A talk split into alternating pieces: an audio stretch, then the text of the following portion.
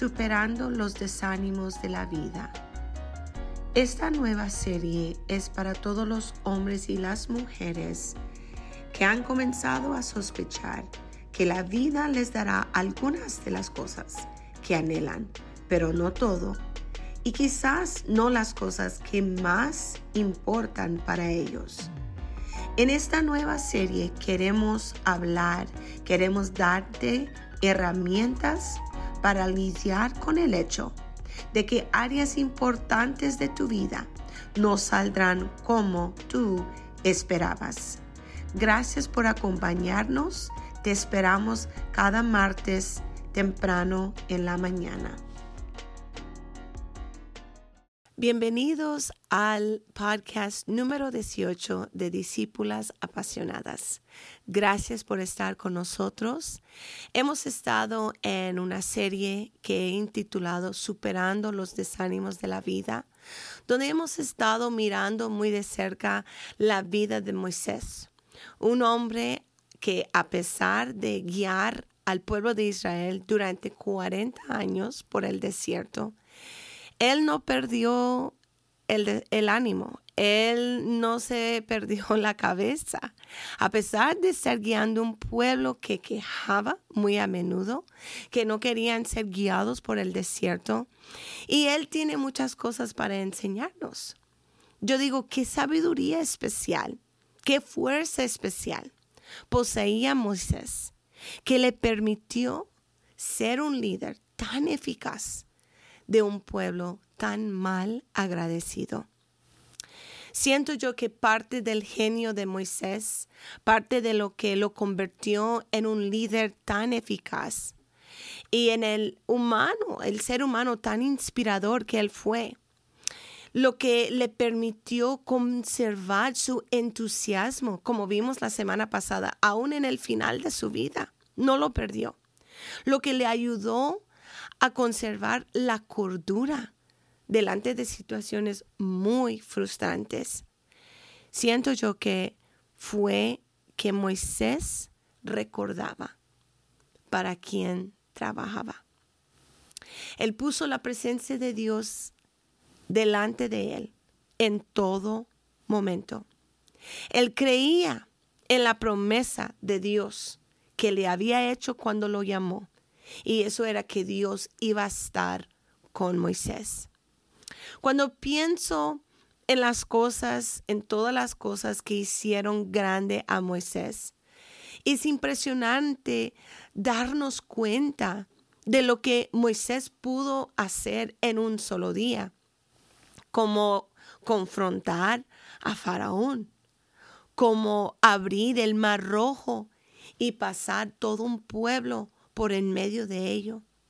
Cuando pienso, ah, igualmente me impresiona lo que él pudo hacer en el transcurso de varias semanas, como es llamar diez plagas sobre los egipcios, como el pasar 40 días en la cima de la montaña recibiendo la palabra de Dios. Pero más que todo eso, lo que me impresiona es lo que él pudo hacer día tras día durante 40 años, sirviendo como líder a un pueblo que la mayoría de las veces no quería ser guiado. Se quejaban de la vida a la que él los había llevado. Esta gente odiaba las condiciones de su peregrinaje Estaban preocupados con la incertidumbre de lo que les esperaba a ellos y a sus hijos. Y realmente pocos de ellos creyeron en la promesa de que ellos iban a habitar la tierra prometida. En este día yo quiero hablar un poco más a las pastoras, a las esposas de ministro, esposa de pastor, gente que está muy involucrado en el ministerio. Porque la carrera de Moisés como líder comenzó como un acto de ayuda. Usted recuerda que él ahí encontró a dos hebreos que estaban peleando y él se metió. Él estaba tratando de ayudar pero fue recibido con resentimiento en vez de gratitud. Y la verdad es que eso fue el legado de Moisés durante 40 años en su liderazgo. Él condujo al pueblo de la esclavitud a la libertad. Y bueno, ¿cuál fue el resultado? ¿Ellos lo agradecieron, Lorena? No. Se quejaron de que su libertad era demasiado exigente, demasiado impredecible. Los alimentó en el desierto y ¿qué hicieron? Se quejaron porque la comida se les hacía muy monótona. Entonces, tenemos que preguntar, ¿de dónde sacó Moisés fuerza, esa fuerza del alma para superar estas frustraciones? ¿Cómo hizo él para continuar sirviendo como líder? Quiero leerles una historia que encontré bien interesante de un rabino que había tenido una semana tan ocupada que no llegó a visitar a los miembros de su congregación que estaban en el hospital enfermos. Como resultado, y esto pasa a menudo con los pastores, tuvo que cancelar planes con la familia que iban a salir. Ellos tenían ya para el domingo, la tarde, hacer su cosa. Pero lo tuvo que cancelar para hacer sus visitas en el hospital. Después de una hora, dice la, historia, él salió del hospital sintiendo que había perdido el tiempo. Dos de las personas que él había ido para visitar ya habían sido dadas de alta durante la semana y no le habían avisado al pastor, al rabino. Dos de las personas que él pasó a visitar los encontró dormidos y no decían que no se debía de despertarlos. Otro tenía la habitación llena de, de visitas, de familia, y la presencia de él lo vieron como un intruso. Y la última paciencia, la última paciente, perdón, que visitó, pasó 20 minutos contándole de todos sus dolores y achaques y, y, de todo lo que ella estaba pasando. Y, y él él, salió de ahí frustrado. Él no pudo evitar pensar en todas las formas que él hubiera preferido pasar esa hora que escuchando a esta mujer dar todas las razones por las que ya no podía creer en Dios y por las que ella ya no creía en la oración. Caminando ya de regreso al estacionamiento, descontento con las demandas de su trabajo, sintiéndose resentido. Pasó por un edificio de oficinas que enfrente estaba el guardia de seguridad. Estaba parado enfrente. Y el guardia le deseó buenas tardes. Y el rabino se detuvo, volteó para verlo y le dijo, es domingo.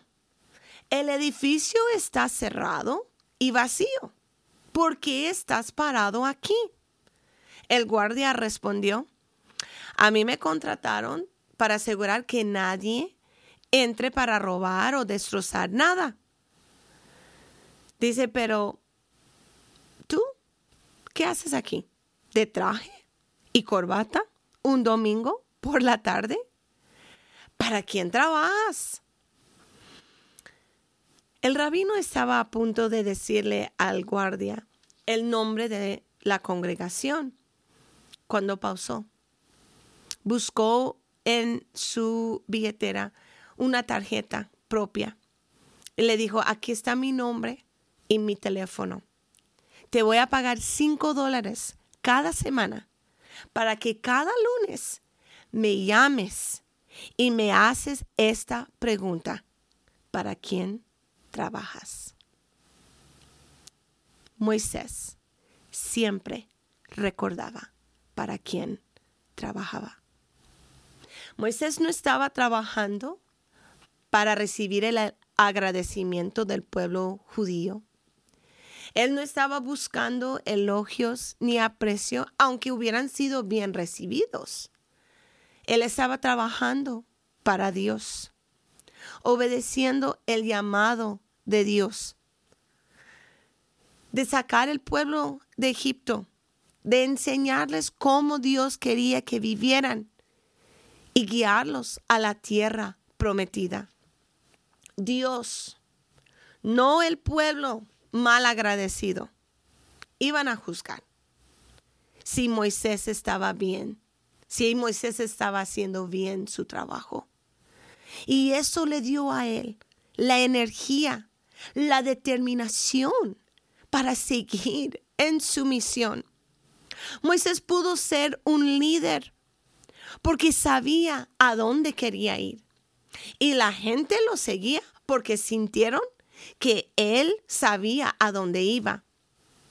Yo creo que pastores, familias pastorales, ministros, muchas veces no es que nos quemamos o, o nos agotamos por el trabajo duro, sino es más por un sentido de futilidad. Es el sentir de que, ¿será que mi trabajo vale? ¿Será que esté yo haciendo alguna diferencia en la vida de alguien? Es la preocupación, es el peso de que todo el trabajo duro no haga una diferencia. Una leyenda judía que también encontré y quiero leérselo. Cuenta que después de que Moisés recibió el conjunto original de los diez mandamientos de Dios en la cima del el monte de Sinai, los que conocen la palabra saben lo que sucedió y él comienza a bajar la montaña con estos diez mandamientos, con la palabra de Dios para darlo a la gente.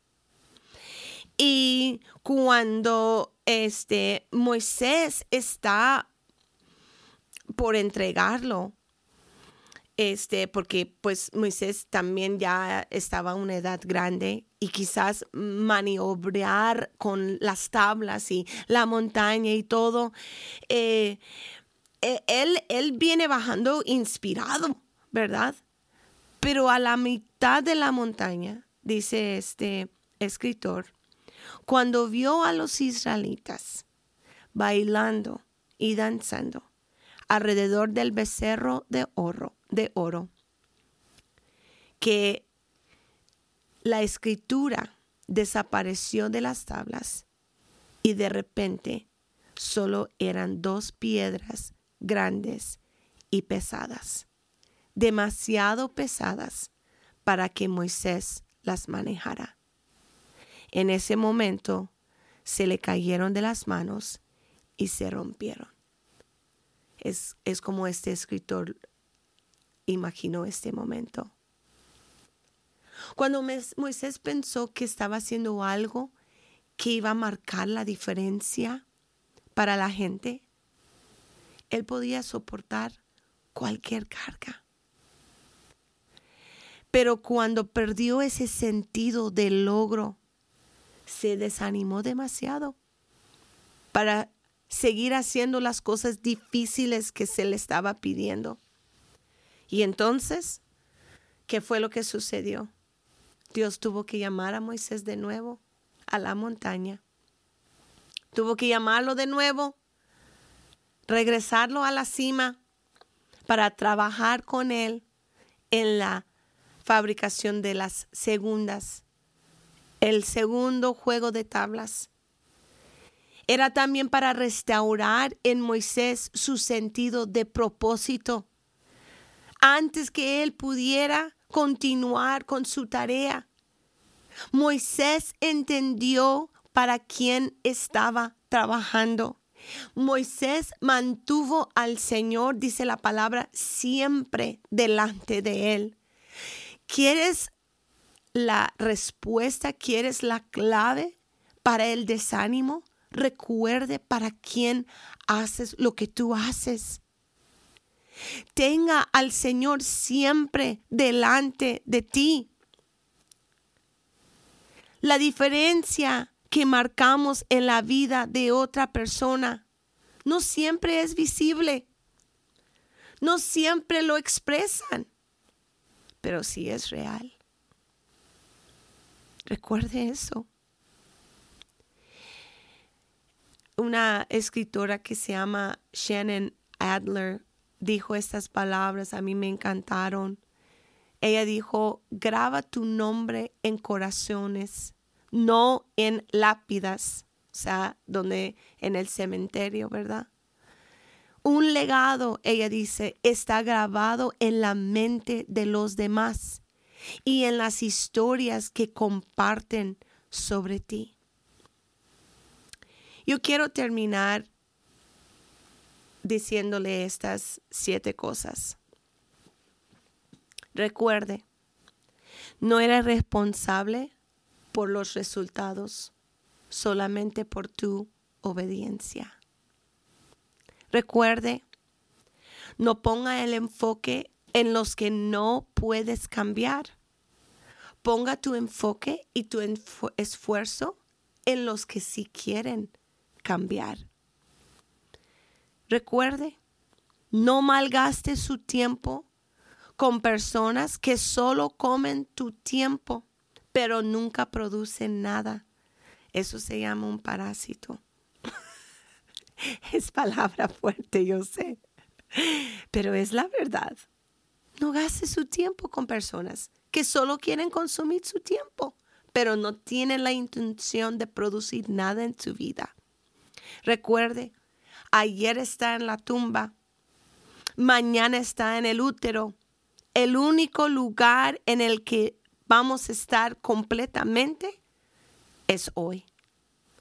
Recuerde, lo único que necesitas saber es lo que harás a continuación.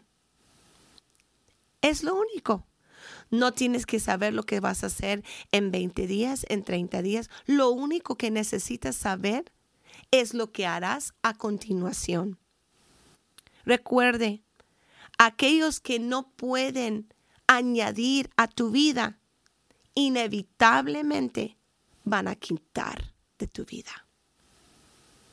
Y por último, recuerde, los que no respetan tu tiempo no van a respetar tu sabiduría. No te malgastes en ellos. Gracias por estar aquí. Gracias por compartir este video, el podcast. Síguenos en Facebook, en Instagram, compártelo con alguien, déjanos un comentario y que Dios te bendiga.